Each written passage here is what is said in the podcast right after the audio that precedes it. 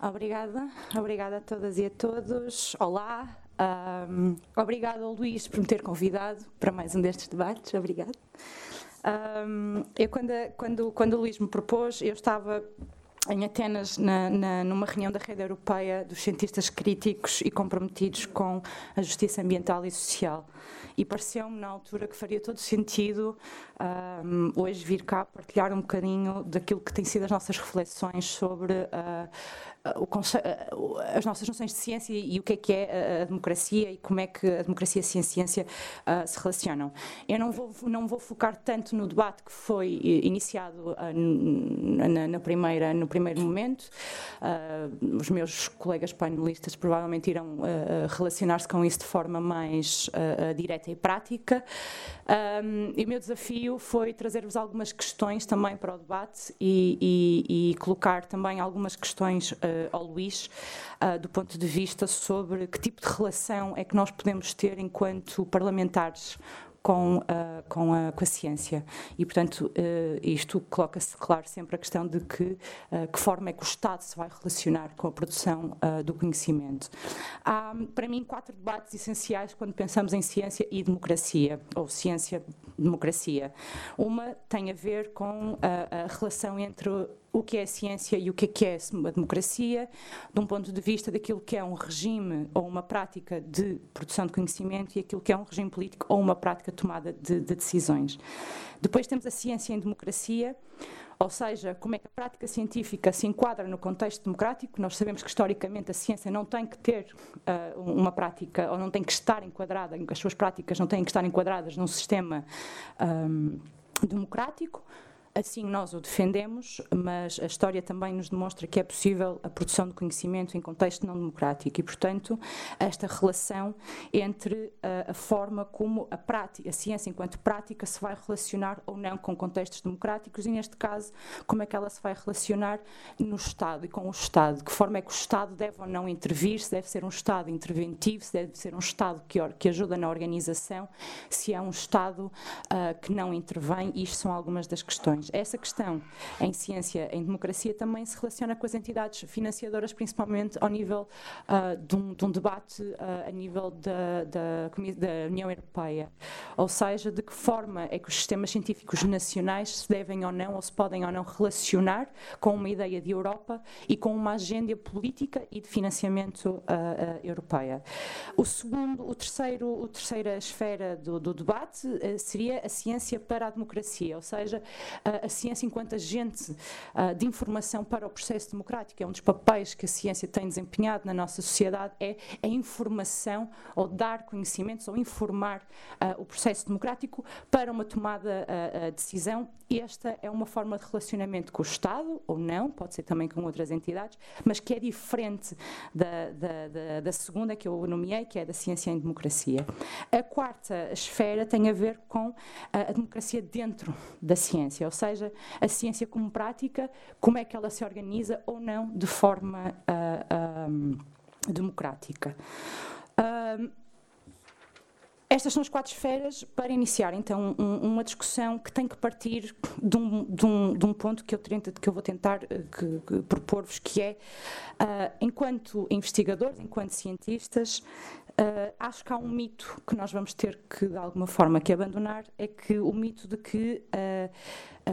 a ciência é uma zona de indagação autónoma dos interesses públicos e dos interesses privados. Uh, isto tem sido aquilo que a comunidade científica tem sempre advogado e por isso é que o, o, a complexidade do debate entre ciência e democracia é tão uh, difícil, complexo e, e, historicamente também assim o é. Um, mas acho que está na altura de nós assumirmos efetivamente, enquanto agentes desta prática, de que existe sempre um compromisso, existe sempre um compromisso ou existe sempre um comprometimento com interesses públicos ou interesses uh, uh, privados. Principalmente hoje, em que todo o conhecimento tem que ser útil. Cada vez mais a narrativa que nos entra pelas universidades e que nos entra pelos nossos centros de investigação é que todo o conhecimento que nós produzimos tem que ter uma utilidade. Portanto, o espaço da indagação desinteressada, como o grande filósofo da ciência nos tinha, uh, nos tinha descrito, o que Robert King Merton nos tinha dito, que fazia parte da ciência o desinteresse, ou seja, partia dos processos de indagação de uma comunidade a construção dessas, da, das questões científicas, ela hoje em dia já não se coloca. Da mesma forma, aquilo que tinham sido as bases da construção de uma nossa de uma comunidade científica também uh, já não se colocam. Hoje em dia a ideia, do ceticismo organizado ou da forma como a dissidência se, se, como as disciplinas se organizavam entre elas ou como as próprias dissidências científicas se relacionavam já não, já não ocorrem da forma como, como estes filósofos as descreveram, as enquadraram, uh, na mesma forma como a ideia do, do, do, do comunismo que, que o Merton tinha uh, introduzido, ou seja, de que este conhecimento pertence, o conhecimento produzido pertence a uma comunidade e não ao indivíduo, também já, já não se coloca. Portanto, há aqui um conjunto de mitos e um conjunto de ideias sobre a ciência que têm que ser desconstruídos uh, desde a prática e desde a, da noção de, desde a prática científica. Há vários momentos, iremos falar falar sempre, e falou sempre do processo de neoliberalização da, da, da academia, da universidade e do, e do sistema científico. Uh, para mim, há, há, vários momentos. Para mim, há um momento uh, muito importante, que é um, um, um momento uh, que acontece nos anos 80, associado a uma agenda neoliberal, que é basicamente a ideia da criação de propriedade sobre o conhecimento, ou seja, o, o surgimento das patentes,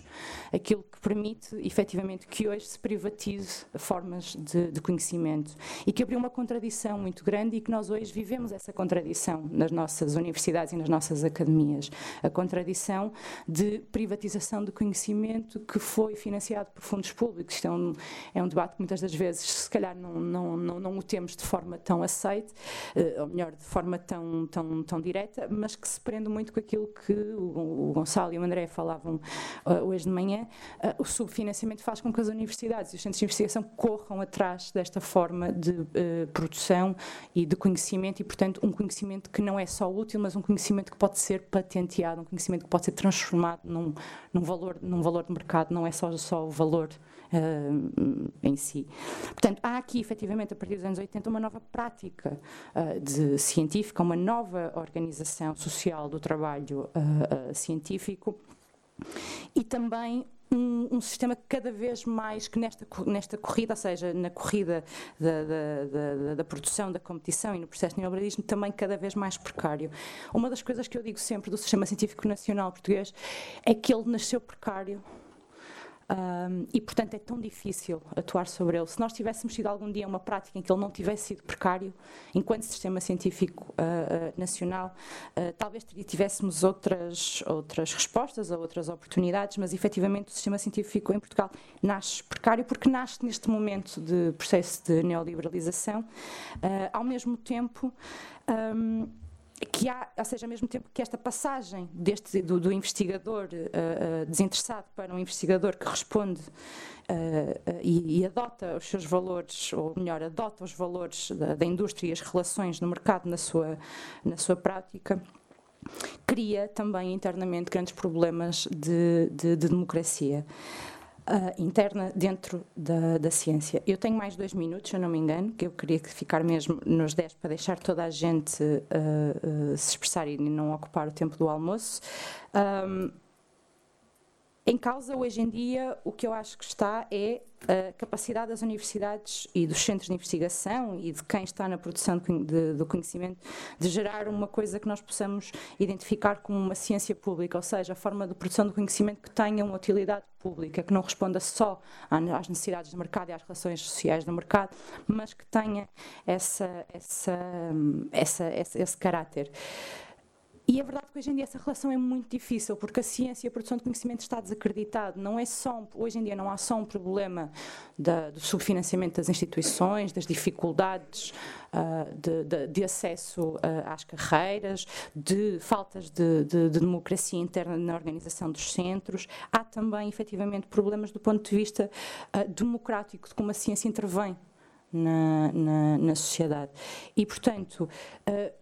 quando hoje uh, se fala em fake news, quando hoje se fala nas, na, na, na, quando Donald Trump vem negar as alterações climáticas, há uma crise do conhecimento, há uma crise da ciência e isso também tem a ver, eu acredito, com um processo de deslegitimação que aconteceu com o conhecimento, exatamente porque ele deixou de ser público e tornou-se uh, privado. Sobre isto, uh, dizer também que é, não, há, não há respostas uh, fáceis, não há respostas diretas. Uh, o papel do Estado nesta mediação é, é, essencial. Como é que ele o poderá fazer? Eu acho que temos que pensar e temos que ter mais do que 10 minutos para, para, para, para o fazer. Um, e se calhar passava para depois, talvez, no debate possa surgir outras, outras questões. Obrigada. Vamos agora passar a